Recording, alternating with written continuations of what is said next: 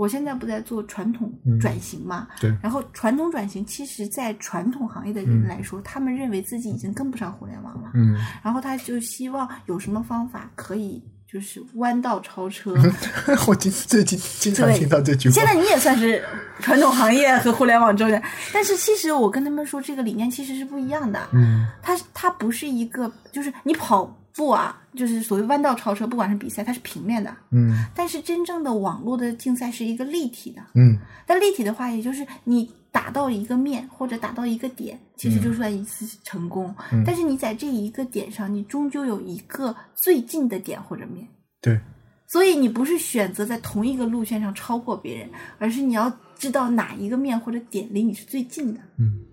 一个是网状的网络嘛，对吧？呃，它其实是一个相当于。一个立体的球体，然后球体外面是一个网，然后你在理理中的任何一点，其实都有一个最近的点和面。对，然后你就是去打这个点，而不是你在一个平面上。就跑步是一两条直线，跑跑跑，一个圆在那边跑。是的。然后其实那个就有点像。互联网是一个球。对，最佳路径跟最短路径，嗯，对吧？你可能走了最短路径，但不一定是最佳路径，对吧？所以，所以我现在我就是在想，就是。我我们其实并不是所谓的弯道超车，而是我们要找一个就是新的形态并列于互联网现在的这种很耗费，就是其实很费钱、很费钱的形态。就是互联网真的很费钱。用户还有就是现在没有进入的这种创业者，就是投资人啊，他都觉得这个东西是可以空手套白狼，或者是以小博大的。是的。这个理念不知道是谁宣传出来的，我也这么觉得。其实互联网不管是从人还是从物料还是从各个方面都是很浪费钱的。对。呃，其实老老实实做啊，就是做实业的这帮人，如果真的是守着这一个，他慢慢慢慢做，就像以前日本人发展工业似的，其实速度也不慢。对啊。因为我看到现在一些就是实业这么做起来的这些人啊，他的你不能说他的就是就是流水第一你就。瞧不起他，但是其实他的效益很高的，就是他的成本其实也相对于低。嗯，他没有把这些钱都浪费在就是这种渠道理论经营上面，他就是一个业务员就去跑这一个地方跑出来。是的。那这个业务员其实他的工资就跟咱们产品经理差不多，人家还是亲力亲为，然后又喝酒又去招招人，然后谈下这笔生意，对不对？那。我觉得这一个最传统的这个行业的是有价值在在发展的，而互联网永远是帮助他们快速的完成这件事。就比如把这个找到更精准的定位，你去哪里更好，或者是你这个工作，就是比如你要就是本来去这个。完成这一段路线，你需要三个小时。那我给你优化之后，你需要一个小时，你就可以搞定，就是从这里到那里，然后谈好这个生意。然后你所有的资料，你以前是用手带回来，你现在可以互联网上带回来，然后分发给很多人。以前是一个一个文档分发给别人，现在就是一一键夸，很多人都知道。是，我觉得这个才是互联网应该帮助他的，而不是应该同意，不应该是就是。你不要干了，我来干。对对对对对，我我跟你说啊，我我这半年啊，这个想法就特别的深刻。就是说，现在的互联网，因为我们一开始都一直在说互联网的泡沫，互联网的泡沫。我我我们其实已经就感觉，就身在里面的人就感觉已经有这个这个行业已经有很大泡沫。但是从外面的人来看啊，或者说像传统或者说别的想转型进来，在他们理念里面。特别是以前一些比较重资产的一些行业，他们觉得互联网创业或者互联网啊是一种比较轻资产、比较轻成本的方式。其实我突然发现这个。这个观念完全是错误的。互联网的创业成本不比你开一家店的成本，他注册倒是低一点。你注册三万块，然后哎买几台电脑啊，或者说嗯买几台电脑，然后租个办公场地，然后网线一铺，好，你就可以开始干活了。不像你说我要开个。饭店，我要一套厨房设备，我要一个呃一个排风，一个灭灭 排排风的这种，对，工厂要去买个厂房，对，要有个厂房，要有机器，这种重型的资产投入比较多。比如说我做货运，我至少要车吧，对吧？我有个车队，然后他们就觉得，哎，那几台电脑的事，对吧？几个东西的事，但是呢，人很贵啊，对不对？你随便开发产品运营都很贵，便宜的便宜的靠谱吗？就渠道经营。也贵啊，就是你人办你人办所有事事情都很贵，对啊而且你想在这个有限的屏幕，屏幕就这么大点，对然后有限的屏幕，然后这么多产品又分布于不同的用户上，然后拿到这些流量，嗯就拿起这些渠道，其实是很难的。嗯但是这一个是在他之前，就是所谓的进入互联网之前，其实是没考虑到的。嗯对，没考虑到或者。就是我只要我的产品好，大家都会用，这个不太存在这种情况的。这个就是另一种，就是很多互联网互联网创业者，我只能说创业者，所谓的老板啊，现在就有有两种老板，就是非常不靠谱。一种就是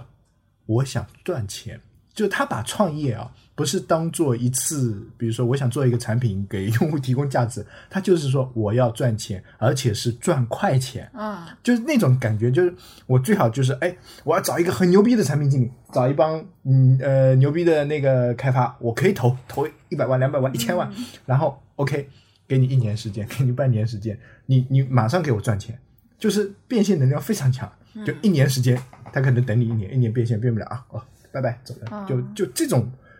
这种还大量多的。大量冲击了，对，大量冲击的这个这个创业的一个一个一个东西，还有一这个不就是投机者？对机会主义。然后第二个我，我认为是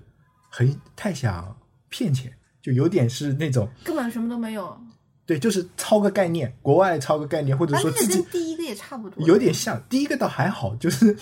就是第一个就是我做做做做做做做出来，哎，就感就就每天都想着我一夜一夜暴富，或者说一夜爆红，一夜爆红。然后第二个呢，啊第二个是个想，其实是第二个是骗子。不是，我觉得不是，不那能说我觉得还有。互联网还有一种人，就是认为可以改自己改变世界的这帮人，就是太多了。嗯，就是太多了。是的，就是这个有可能是因为现在的那个正能量的心灵鸡汤比较多，就造成大家觉得自己有一个想法，这个想法就可以改变世界，就改变某个行业。而且我有这个义务去改变，这种人就更能。那这种就是第一种，你说的那个第一种就是想马上赚钱的，还有就是我说的这种就是改变世界，大部分都是从大公司里面出来的。就是嗯。大公司做过一段时间，然后位置还是中层或者中层以上的这个位置，嗯。觉得出来自己出来可以干一番事业，我觉得第一种啊，就是像你说的，大公司出来自己干一番事业，然后认为自己手头有资源，嗯，可以原先在公司里面立马就拿拿死工资，现在创业氛围这么好，那我想第第三种就是。呃，想改变世界的啊我，我更多认为的是 A B C，就是那种啊啊海海归回来了，啊还有大学生，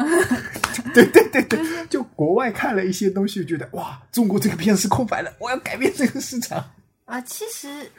其实有机会，也就是所谓的你一做一万个，就是一万次里面总有一啊次一两次成功的嘛。那一万个人里面也总有一个，但是很多人都相信自己是那一万万分之分之一对但是这一个东西其实没办法说的，就是你撞大运，就是运气好，嗯你怎么能撞上？嗯而且这个有一个问题，一个持续性的，很多成功就是在前三年成功之后嗯就、就再也起不来了，就是前一一年两年好，第三年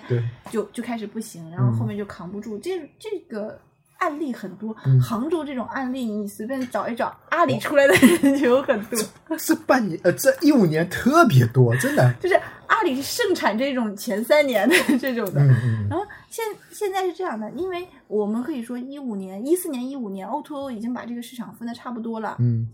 然后很多人你想在自己凭自己一己之力进入 O to O 市场的可能性是比较小的。现在大家开始玩 IP，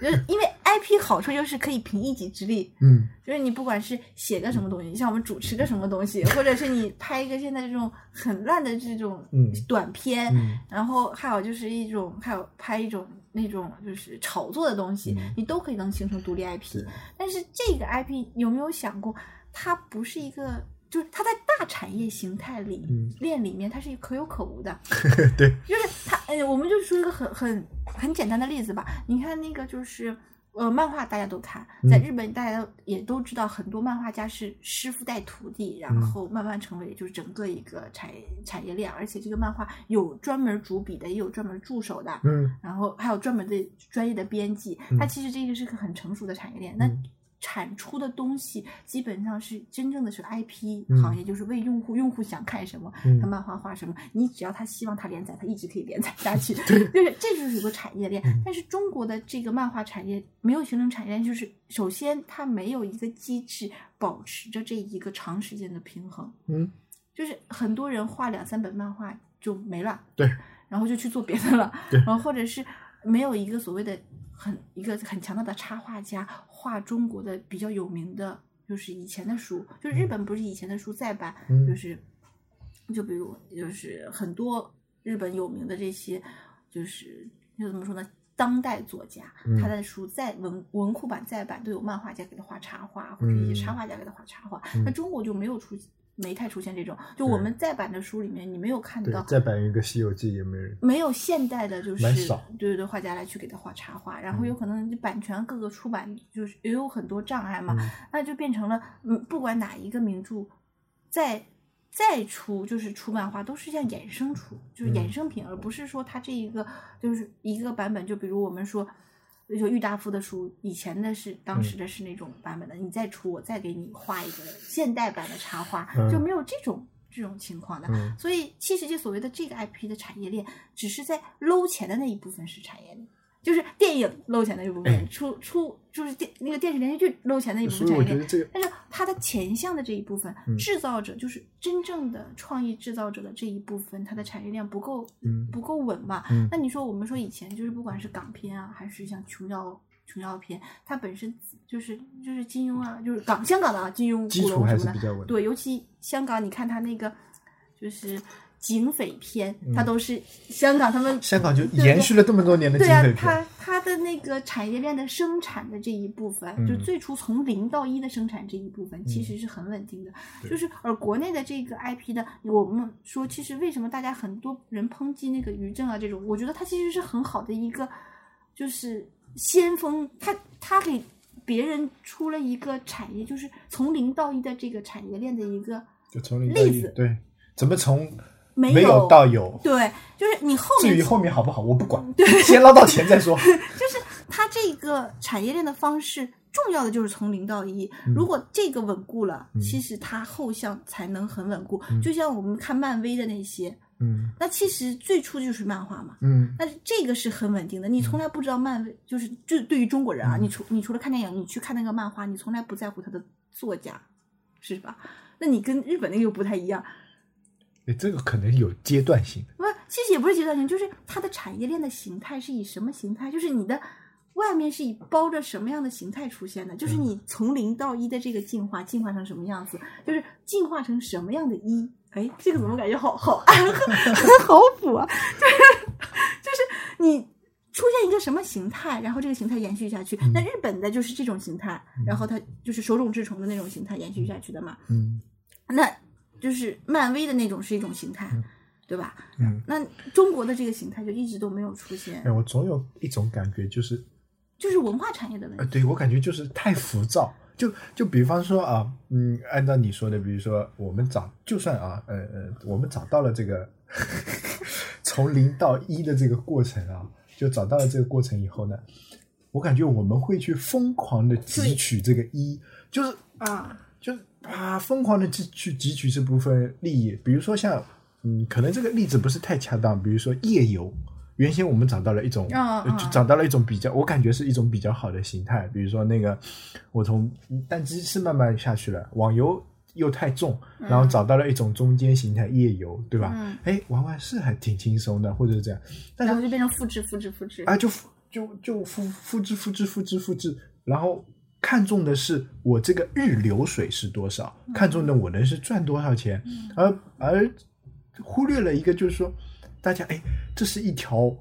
可持续发展的道路，就是说前面是一片森林，那我们割一点，种一点，种一点，割一点，就跟羊吃草一样，嗯就就就没有种的人了，啊，就就没有种。的，就感觉本来是这么这么这这这个金矿这么多，那么我这这么这么个草原上可以养一千只羊，那么我先我放一千只羊进去，那么一一边吃一边长，一边吃一边长，或者说我再圈一点草地进来，就是那种没有可持续，一就啪一下子十万只羊跑进去，啃啃啃啃完走了，换一块地方，然后就这这块就就变成荒漠，就变成贫瘠的一个东西，是会出现这种情况，因为就跟蝗虫过在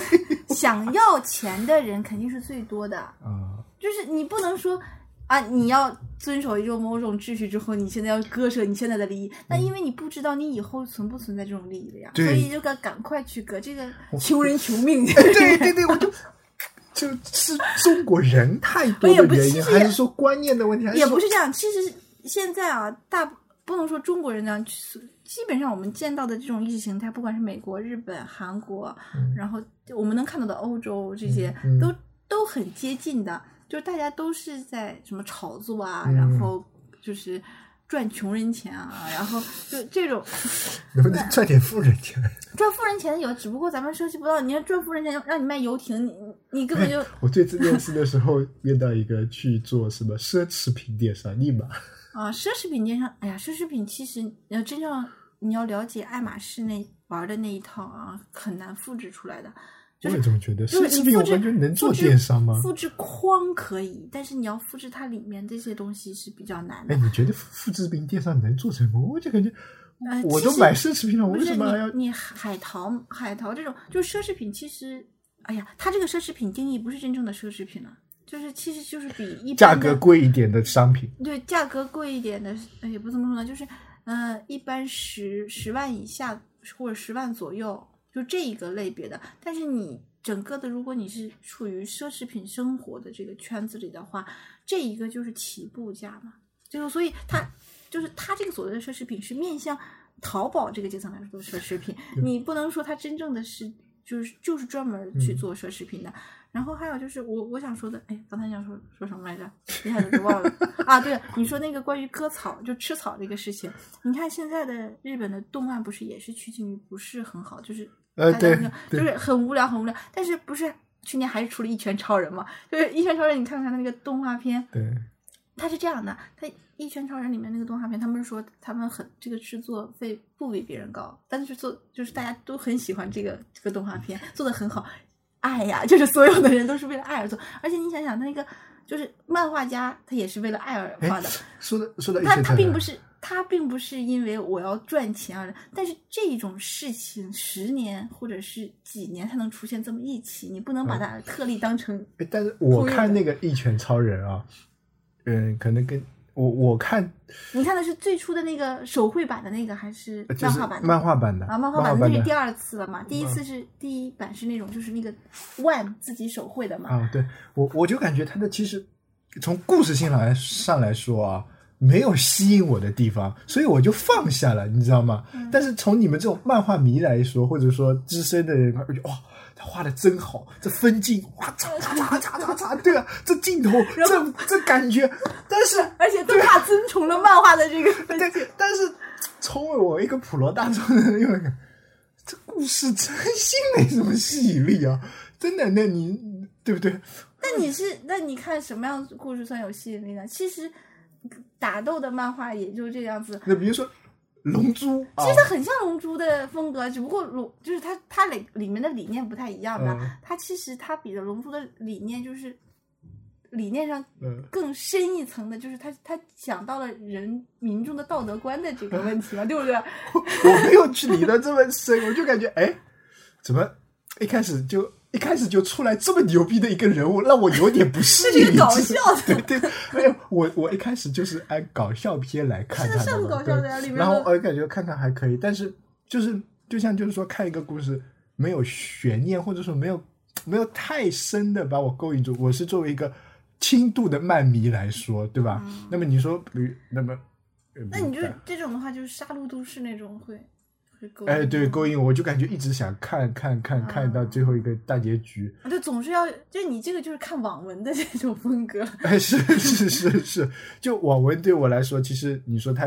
营养价值不高的，对吧？嗯但是它就要有一种扣一个扣一个扣一个扣，哎，我这里他妈得到了一个什么装备，我要到下一次什么用到，就那种、啊那种那种那种是属于普罗大众的消费。那么我们话题扯了那么远，再扯回来，比如说像像像优衣库这种啊，不对，那个那那个叫什么无印良品比如说严选这种模式，或者说像金老师他们的那个值得买这种模式不，是值得买，他跟谁买？OK，？就差不多这意思，对。还有那个考拉、海购啊，海购我觉得跟他们不一样啊，对，因为海淘的东西就是说它本来就是有口碑的，啊本来就大普罗大众都需要，然后认为是好你的意东西。思就是，其实你这个品牌建立很有关系的。你看你选的这些东西，其实你像我这么说吧，嗯无印良品它是有一个很强烈的品牌感的。你看到什么东西的时候，像无印良品，都说啊，这个很嗯像，无印，良品。对就是它品牌已经对对对建立了，，优衣库，优衣库的品牌感就是就是没那么强没那么强，啊，对，但是没有那么强烈。但是大家说啊，我这件衣服优衣库的啊，我知道，就是就是就是我也这种不知道，那其实就感觉像优衣库的东西。嗯那你说别人做了一个跟优衣库一样，大家也没有会觉得啊，这个你是抄优衣库的，不会出现这种情况。但是无印良品你会抄无印良品的，但是你说像姜老师那种跟谁买，他只是把好东西聚拢在一起，而且是没有牌、没有什么品牌概念的好东西聚拢在一起。那这个的话是建立它本身软件的品牌。哎，我知道，我知道，对，软那这个件的品牌，对这个东西，软件的品牌是很悬的。嗯对，对这个东西有可有可可无的东西，你就这么说吧，你这个软件如果不创造直接价值的话，嗯它就是可有可无的。是的，就是你像有道，它其实是创造直接价值的。嗯，就有道这个品牌，就是词典、嗯云笔记，就是什么协作啊，有道的就是各种东西。嗯你它创造的这个品牌，就是让人感觉出你在这上面把它当成一个工具来使用。嗯那那网易的这个品牌，我们不不就基本上、网易的口碑还是不错的，网易现在就是要么是玩游戏的这帮人，要 要么么就是就是我们这种，就是刷新闻啊什么这种，就是它其实比较小众了，在、哎，网易的东西都相对来说小众对，对对，但是网易还是属于那种还很平的，就是所谓的它的好优点很明显，缺点也很明显。就就缺点就是就会出现一些很明显的 bug，、嗯。就我们都认为，哎呀，你这是一个这么大的品牌，怎么会出现这种 bug？、嗯。但是它的优势就是优点，就是也是很明显的、嗯。啊，一看就来这是网易出的，哎呀，嗯。还是很有腔调的这种感嗯，觉。然后，但是你真的是要是铺开面儿来说，要做成像真正的像淘宝、天猫、京东，就是或者是微信、QQ，还有微博、嗯。这么一个大体积的上面做的话，在现在的像我们这个级别的产品经理，以及就是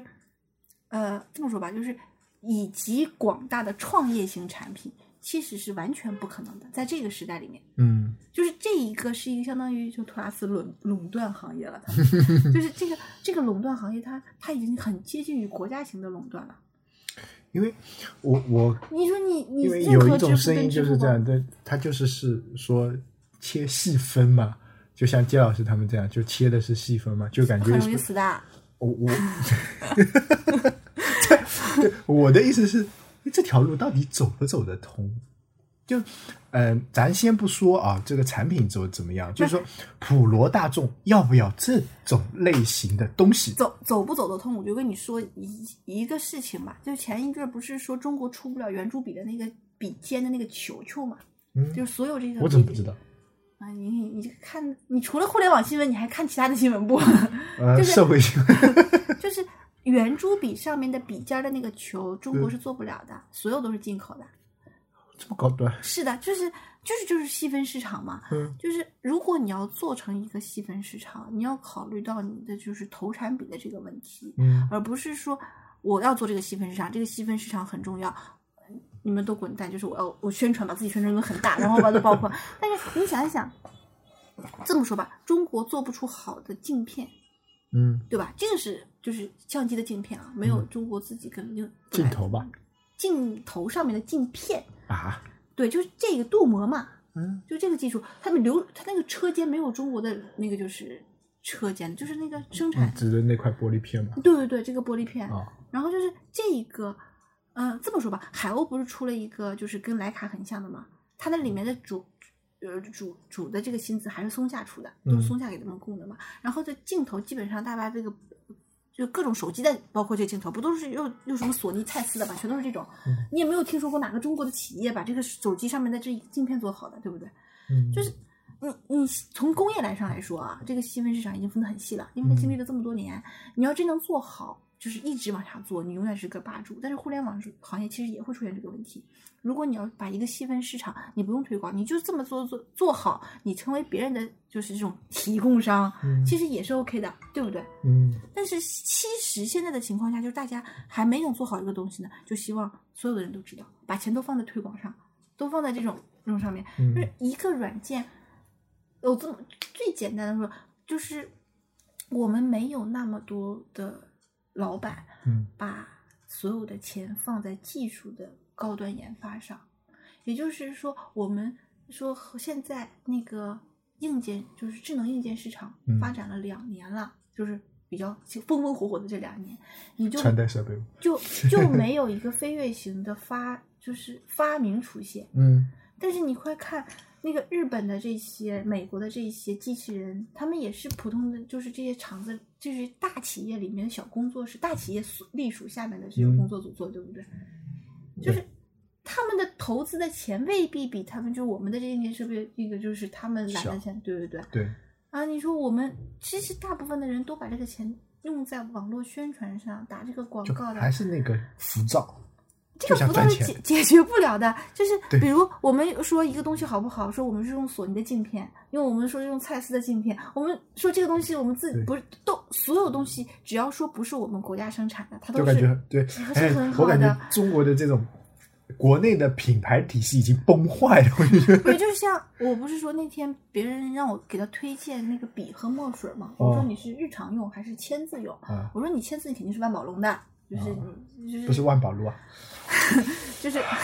万宝龙的笔拿出去也有那什么，但是一般的话，普通用用嘛，大家都用灵美的嘛。哦然后墨不是，英雄吗？呃，不是英雄，英雄的笔现在不行，英雄你英雄现在在抄灵美，就是为什么林美的笔会这么火呢？灵美其实建厂跟英雄的时间差不多，就是好像都是一九三几年建厂的。林美是德国的吧？德对，它建厂时间基本是同步的，就嗯就是差两三年。你去查这个资料，好像就真就差两三年。然后就灵美嘛，它是私私人的自己要做，一直做这个笔嘛。嗯然后英雄是有可能是因为国企刚开始做的笔还好，后来的话就市场化之后呢，它它研发力量就没有它销售力量那么强，所以灵美是一直在出新的造型、新的设计，然后比较在进化的。但是英雄呢，一直就是那个样子。但我感觉林美这最近这段时间很火哎，因为也是因为这种风气啊，才导致比如说跨境电商越来越热门。嗯，其实是这样的，你做一个实业不如做买卖做的盈利快，嗯，所以就会会。还有就是一点是。中国一直中国人一直是商人的后代，真的是商朝商人的后代。那个商真的是那个商，就是经营。真的吗？对 你去查，就是这个商人的这个骨子里的在，在中国人属性对太就隐藏属性很容易被激发，对吧？是的，就是你你本来就如果你是就是做实业的，嗯然后突然发现你这些实业做起来就是需要的成本嗯很高，但是你的那个总总店就是你你本来是帮人家就是代工嘛，发嗯现你总店做东西还可以，你把它卖卖的话，你需要的人就少了，你成本就不降下来嗯了。那我帮你销售嘛，那销售之后这利润不就滚起来了？嗯就是商人的这一个属性是比较明显的。呃但是这一个就造成了我们肯定是有两个，就是把坏的东西卖出去，这是也是你的能耐；找到好的东西也是你的能耐。。但是找到好东西，这样的话就变成触手就往外伸了。嗯外国的已经有好的东西了嘛。嗯然后那天就是关于就是这个墨墨水的问题，嗯我就是鸵鸟、英雄，还有一个那个 G Hub，就是那个法国的一个墨水。嗯那个法国的那个墨水是当时是，呃，路易十四和雨果都用过的那个墨水。到嗯现在那个厂虽然被人买掉了，但是他还是在使用那种、嗯那个墨水。这个墨水其实是很好的。嗯我试验过，如果就是你是同同等用量的去使用，嗯它的就是用的性价比要比英雄啊，还有鸵鸟的要好。那其实它就是这就是积它的积累，它这个一直在做墨水，虽然它倒闭了，被人买了，但被人收购了，它还是在做这个墨水。就是它现在它这个墨水还是用可以用那个那个叫玻璃笔和那个羽毛笔写的，嗯也就是对对对就是它这个文化体系没有被断层，它一直是这么生产，对不对？嗯那我们现在就是很多人就是就不管人了，就是企业了，都是我需要赚更多的钱，然后需要更多的钱给工人涨工资，更多的钱就是把这些人就是带起来。那我们就怎么最快呢？就是贸易嘛，嗯，就是所有的贸哎我感觉易是最快的。现在就是还是那句话，就衡量人的标准就是以钱为第一要素。哦，这是因为改革开放才出现的，以前又不是这个样子。哎，我可能那时候还小，但我感觉就就特别是最近这几年，应该是算从一零年或者说一一年的这个开始才有这种感觉特别明显因为经。济开始下滑，没办法的呀。就是它要刺激经济发展，是不是要刺激消费？消费就是刺激你的流通嘛。嗯，那你要经济不下滑，你无所谓的。你经济一直是往上涨的话，就是就扩大内需的那个时候，所以我觉得咱们这一代人也算是赶上好时候了，是吧？当然比战争年代要好很多。就是那天我就说起这个，就是关于质量的这个问题。你说杭钢这么多人，就是杭钢不是有有百分之九十八的人下岗吗？有这么多吗？就有一个有一个软软不是软软文，像纪念型的文章，百分之九十八杭钢，等一下，杭钢现在是就是直接是申请破产，它是亏损超，你看，杭钢就是预亏损超十亿，百分之九十八点五员工被分流。它其实杭钢以前算是一个很强的一个企业，对不对？那它终究是慢慢慢慢滑落。我觉得有两种这种趋势会造成这个，一个就是它太过于在乎流水，就是卖这种普通的钢，就螺纹钢啊这种；还有就是它在产的产能和就是质量上的这种比例，它它肯定是有问题的。它世界上就就是钢肯定是过剩的，但是特别好的钢，就是说就圆珠笔的对对对那种钢。就圆珠笔的笔尖的那种钢，那为什么中国的人产不了呢？就是你其实你产不出这种钢来，对不对？就是你切割加工加工不出来这种钢，也就是你最精端的这一个东西根本没有抬上去，你一直在在生产就是最下面这一部分。那这样的部分就会出现，为什么说中国人就是人的素质，就是你的消费素质带动不起来？你生产出来的人，就是你生的儿子，你给他给他的理念是淘上去去淘宝买便宜货这种理念，那你永远就是生产这一部分人，对不对？对，就是一样的，你没有把你你孩子的消费和他的审美，还有他的各种生活的理念往上抬上提，去，对你就是就就是在这一块儿，对，所以你你你怎么去说我们把整个的一个消费能力带上去啊？买好东西也像跟买垃圾一样，就是你买垃圾款买一大堆，我有可能两三年都是用这个东西，对不对？可是你有了钱了之后，你买个好东西也是夸买一大堆，也是像垃圾一样用两三年再换新的，这个不对的啊。其实你一个很好的东西，你应该一直一直用啊，用个十年，它才算好东西，对不对？就是因为本来做这个东西的，就是手工生产这个东西的人，就是以让你用十年的心态去生产的，比如西西门子或者是什么什么什么，就是西门子的也用现在也不行了，现在不行了，就是有广告嘛，对，就是索尼大法好，啊，就是有很多东西生产的人，就是有可能是包或者衣服啊，他的人他是以这一个心态来去生产这个，他生产这个优质的东西，你却当快销产品在使用，你用两年之后啊，这个不用了，或者送给让我再再买新的，那其实这个快销理念就是穷人穷命的理念，哎，对啊。你根本没有那么家传的东西所以。现在很在说这些什么工匠精神啊，或者说说这些什么是是不是啊匠心啊，什么乱七八糟。嗯，这这这个其实跟我们做软件一样的，你做这个软件，其实有一些人是为了可以让人一直使用下去而做这个软件的。嗯，那同样也有一批人是因为好奇心或者是对学习来去做这个软件。你像凌晨这种，他就是我想研究一个游戏，那我做出个游戏放到市场上试一试，赚了钱就赚钱了。就是不赚钱也没关系。没关系了，这是一种心态。其实他自己是自我成长，他自己在研究这个东西怎么做。那还有一种人就是就是抱着我要把这个软件一直做下去，那个一个逗逼啊，逗逼，这嗯。这这种软件，对对对。你说他其实这个这种软件，他这种其实它不管在什么样的，它都是稳扎稳打下去的，嗯。对吧？那那你说这种你不能说这样的软件就。因为它太重了，它不好，我们用不了，你就去美图秀秀，这这是这是完全不同的两种东西嘛。嗯。所以我我觉得，如果是做产品经理，你要总要选择一个倾方向。对对对，就是比如我现在想做传统转型，嗯。我就是希望在不是说传统怎么去贴近于互联网。而是传统，它怎么能以一个传统的姿态，就是用互联网补充它的这一个缺失？它现嗯在是因为，相当于就是所有的缺失都是信息缺失。它以前它靠这种传统的这种媒体进行发布信息，那发布信息到达率是以传统媒体为标准的，现在以互联网标准为标准之后，它的信息到达率就没有那么好。那我们其实就是补充信息到达率的这个问题，而不是把它变成一个互联网产品。对对对。那我觉得，互联如果变成互联网产品，它原来的这一个基础啊，就是意义就没有了吗？对，现在很多人想的就是去颠覆，去把人家干掉好！我来，这种想法特别多。